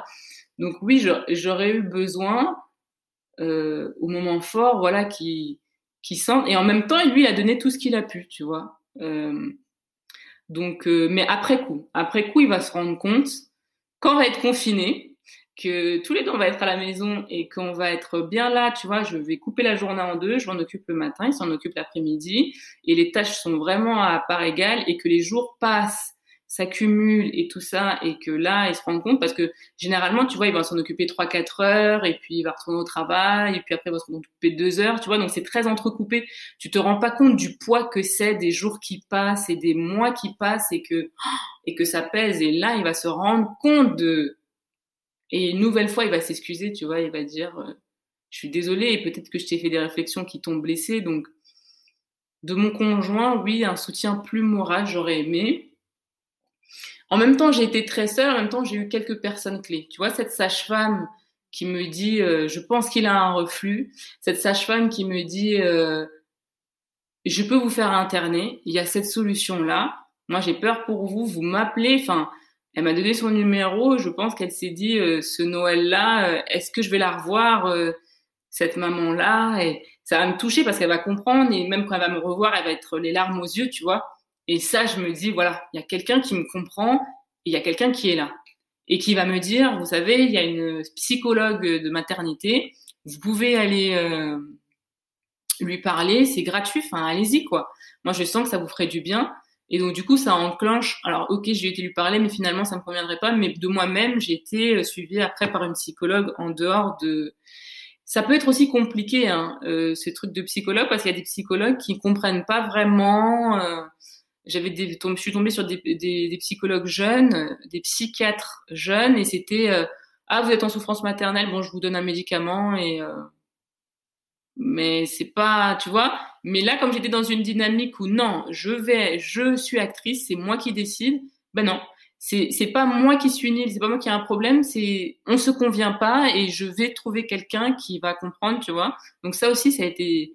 Donc j'ai trouvé une psychologue formidable, tu vois. Ça, ça m'a beaucoup aidé. J'ai eu ce soutien-là, mais finalement, quand je fais le, le, le bilan, c'est externe. Finalement, tu vois, j'ai beaucoup de à travers mon compte. Et des fois, j'échange avec des mamans parce que des fois, je me suis dit, ben, j'ai été la seule maman qui a eu un gosse aussi malade, c'est pas possible. Ben non, je vais découvrir cette maman qui a eu un fils euh, RGO, qui a été RGO jusqu'à ses 7 ans. Elle a fait deux autres enfants derrière, elle est deux aussi sur RGO. Donc tu te dis, ok, euh, non, t'es pas du tout la pire du monde et il y a pire et il y a plein d'expériences différentes et il y a beaucoup de mamans qui souffrent aussi. Et rien que d'échanger, tu vois, comme ça, ça, ça fait beaucoup de bien. Mais de mon entourage, donc il y a ma maman quand même, il faut que je lui, que je le, je le relève. Alors elle travaillait, en plus elle a travaillé à l'hôpital, donc elle avait que les week-ends. Et euh, donc c'est tout ce qu'elle pouvait me donner. Et pourtant elle a été là. Alors elle pouvait pas être là tous les week-ends. Mais quand c'était chaud patate, tu vois, par exemple, on a, mon fils a eu la vraie grippe A et moi aussi, on avait tous les deux 40 et le papa qui part pendant une semaine en déplacement. Euh, bah là, bah, typiquement, ce moment-là, je me suis dit, oui, je vais aller à l'hôpital parce que moi, je, je, ne tiens plus, tu vois, je suis fébrile. C'était une grosse grippe et mon fils, il était complètement. On a cru aussi qu'on allait le perdre à ce moment-là parce qu'il était vraiment pas bien. Et là, je me rappelle, en plus, c'était la grève, donc je pense que c'était un décembre où il y avait la grève de la SNCF, tu vois. Et je me rappelle, c'est un mardi, j'ai dit à ma mère parce qu'elle peut, elle, elle, elle peut éventuellement, c'est le week-end, tu vois. Et je me rappelle avoir dit à appeler ma mère en disant, tu sais, euh, là ça va pas du tout, on est malade moi et Kairon, et si je pense que je vais aller à l'hôpital en fait, parce que moi je peux pas m'en occuper, mais moi aussi je suis malade. Et elle m'a dit attends, attends, je te rappelle, et elle est partie voir sa, sa chef, elle lui a dit euh, bah, ma fille, elle est malade, son fils est malade, il faut que, faut que j'y aille. Est-ce que vous m'accordez euh, la fin de la semaine? Et sa chef, elle lui a dit oui, oui, je comprends, allez-y et elle était au travail. Enfin, je l'ai appelée, il était 15 heures et elle, est partie comme ça, quoi, avec ses habits euh, de l'hôpital. Elle était à la gare, elle m'a dit, elle m'a dit, je m'en fous, je, vais à la gare et, je prendrai le train qui, qui part. En fait, je n'ai pas le temps de prendre mon billet. Elle est même pas passée chez elle prendre son chargeur de portable ou quoi. Elle est partie direct à la gare. Elle a attendu. Elle a dit, il y a bien un train qui, qui ira à Strasbourg et t'inquiète pas, ce soir, euh, ce soir je serai là quoi. Et c'est fou comme tout d'un coup la pression elle elle retombe, tu vois. Et ça c'est alors elle a, été présente du mieux qu'elle a pu, tu vois, parce qu'elle a son travail et tout ça, mais ça moi je pourrais pourrais jamais l'oublier parce que si elle n'avait pas été là, bah bon sûrement qu'on aurait été hospitalisé et tout quoi, mais quand même il y avait cette présence là de ma mère, tu vois, mais euh, bah, j'ai pas eu d'amis qui se sont dit euh, ah on va prendre des nouvelles est-ce qu'on peut aller un coup de main? Tu vois c'est euh... où les gens se rendent pas compte. Des fois tu dis oui il a des reflux et les autres ils te disent oui ma fille elle régurgite aussi enfin je vais donner un peu de gaviscon euh, au, moment où je, moi j'en parle avant j'étais en colère hein, que les gens me comprennent pas euh, donc je suis en colère donc je fais le vide et je je suis reclus et c'est contraignant le quotidien d'un RGO donc euh, je me dis bon s'ils comprennent pas bah tant pis. Et avec le recul je me dis bah oui peut-être que si j'avais pas eu un enfant RGO peut-être que j'aurais pas été capable de comprendre ce que c'est le le quotidien d'un de, de parents qui ont un enfant euh, RGO quoi. Mais au moment T non moi je suis en colère et j'en veux au monde entier quoi. J'en veux au monde entier parce que j'ai un enfant RGO mais au-delà du RGO, déjà, moi, je prends une claque rien que pour le postpartum d'une façon globale, tu vois. C'est, un truc, comme, comme m'a dit, euh, j'avais parlé à, à Élise de l'association Maman Blues. Elle m'a dit, oui, euh, le RGO, on s'en rend pas compte, mais c'est un grand facteur de, de vulnérabilité. Et c'est vrai, c'est vraiment un truc supplémentaire. Euh, c'est quelque chose, quoi. Ouais. Qu'est-ce que tu voudrais dire à la femme que tu étais avant d'avoir ton fils? Et, qui, et que je savais que j'allais avoir mon fils, qu'est-ce que je voudrais lui dire? Hmm. Ah, Ouais. C'est, chaud cette question parce que des fois ça a été tellement souffrant que je me dis, est-ce que je serais prête de nouveau à vivre ça? Est-ce que je le referais, tu vois? Je sais que c'est terrible ce que je dis parce que ça veut dire ne pas avoir mon enfant, tu vois? Mais c'est surtout l'expérience que je serais plus prête à revivre, pas mon fils. Mais pourtant, c'est difficile aussi, même en dehors du RGO. Mon fils, il est pas facile, tu vois? Mais pour autant, c'est ambivalent, mais j'ai une relation super fusionnelle avec mon fils. Je sens que mon fils, il a besoin de moi. Moi, je suis son, je suis son pilier euh, et j'adore le voir grandir et, et c'est mon tout, mon fils. Mais pour autant, ça a été trop souffrant, en fait. C'était trop traumatisant. Et, euh, mais pour autant, je suis quelqu'un d'autre. Donc, euh, ça m'a complètement transformée, mais j'ai pas envie de le, de l'encourager, genre, ah, faut avoir un enfant RGO, ça vous transformera, vous serez une nouvelle femme et ça sera génial. Non, tu vois. C'est-à-dire, ça peut être quitte ou double, hein. Tu peux vraiment, ça peut te détruire complètement, hein. Et autant, bah, moi, effectivement, ça m'aura révélé parce que j'étais au plus bas que tu puisses être. Et du coup, ben, je me suis, euh, reconnectée à celle que j'étais vraiment parce que je pense que voilà, j'étais une femme qui était euh, qui essayait beaucoup de coller aux attentes de la société, tu vois, et c'est pour ça que ça m'a fait beaucoup souffrir cette maternité parce que je pense que j'essayais de coller à l'imaginaire qu'on attend d'une mère, tu vois, t'es censée être heureuse, t'es censée être épanouie, c'est un accomplissement. Tu sais, t'es censé avoir ton bac, euh, faire des études, avoir un métier, trouver quelqu'un, te marier. Ce sont des coches et des, des cases à cocher, comme avoir un enfant, tu vois. Et je pense que j'avais pas conscientisé tout ça, donc euh, j'aurais envie de lui dire euh, prends le temps, euh, interroge-toi sur ton désir de maternité. Euh, pourquoi tu veux un enfant? Pourquoi tu veux devenir maman Tu vois? Mais j'ai pas non plus envie d'intellectualiser le truc. Des fois, c'est une envie, tu vois? T'as pas. Mais en même temps, c'est bien que ce soit une envie consciente. J'aurais eu envie d'être mieux préparée, mieux informée. Pas que ça va être terrible, parce que c'est pas forcément toujours le cas, mais des fois ça peut l'être. Et que ce soit pas une surprise, des fois c'est bah, c'est cool. Parce que t'es, euh, tu vois, finalement pour l'allaitement, c'est ça s'est peut-être aussi bien passé dans la mesure du possible parce que j'avais plein de petits trucs que j'avais en tête, tu vois. La position, comment il doit téter, la bouche, comment elle doit être et tout, tu vois.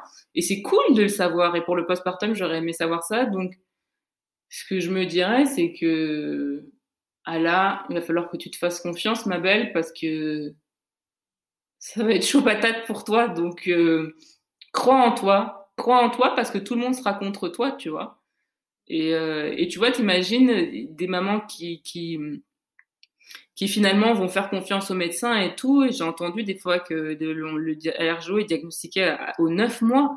Comment elle va s'en vouloir après de se dire mais oh, j'aurais dû m'écouter, mais c'est violent et t'as la violence des médecins et après tu te pardonnes pas ce truc et euh, donc oui j'ai envie de dire mais fais-toi confiance et euh, ça va être l'épreuve de ta vie. Ça se trouve j'en aurai une autre, hein, je sais pas ça va être l'épreuve de ta vie, fais-toi confiance, tu fais ce que tu peux et c'est déjà super. Tu vois? Pas de tu fais ce que tu peux et c'est super, c'est super que tu te maintiennes en vie. Et euh, t'es celle qui sait le mieux ce qu'il y a pour ton enfant. Et euh, ouais, c'est ce que j'ai envie de lui dire quand j'ai réfléchi, quoi.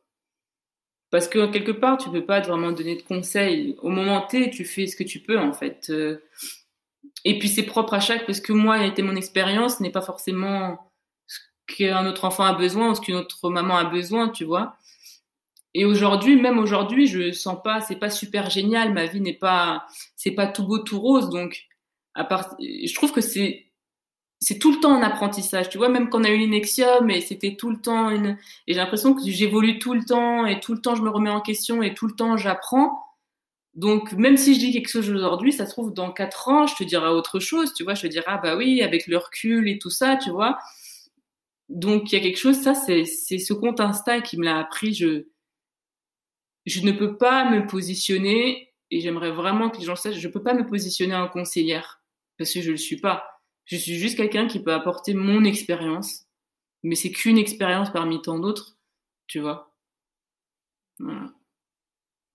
Qu'est-ce que je suis bavarde Merci beaucoup. Euh, non, mais merci beaucoup pour euh, ce témoignage parce que tu lèves un peu un tabou et, et c'est important d'en parler. Donc, merci vraiment. Merci surtout à toi de, ouais, de. Je pensais pas, hein, je pensais pas que ça allait donner tout ça au moment où je t'ai dit, euh, ouais, on enregistre. Je pensais pas que j'allais te dire euh, tout ce que j'allais te dire et, mais je crois que, je sais que ça me remue beaucoup, tu vois, d'en parler, mais ça m'aide à cicatriser, tu vois, parce que, parce que j'en parle, je prends du recul et extérioriser aussi, c'est un peu sortir cette douleur de toi quelque part, je la partage avec toi, je la partage avec celles qui m'écouteront. Et c'est plus que ma douleur à moi, tu vois, le poids s'en va un peu un, petit à petit. Et, donc je pense, ouais, merci pour ça, de, me permettre d'en parler. Et, si ça permet à des mamans de se sentir moins seules ou des parents de se sentir moins seuls dans, dans le RGO, ben, ça sera super, quoi. C'est ça, se sentir moins seul et puis aider à reconnaître que oui, en fait, là, il y a quelque chose. C'est ça. Je suis pas folle. Je suis pas folle, c'est clair. Merci beaucoup. Merci Amandine. Merci beaucoup, beaucoup. Merci d'avoir écouté cet épisode qui, je l'espère, vous aura plu. Je vous invite, comme d'habitude, à en parler autour de vous, à le partager et à mettre 5 étoiles sur la plateforme où vous l'écoutez. On se retrouve la semaine prochaine pour un nouvel épisode. À très vite.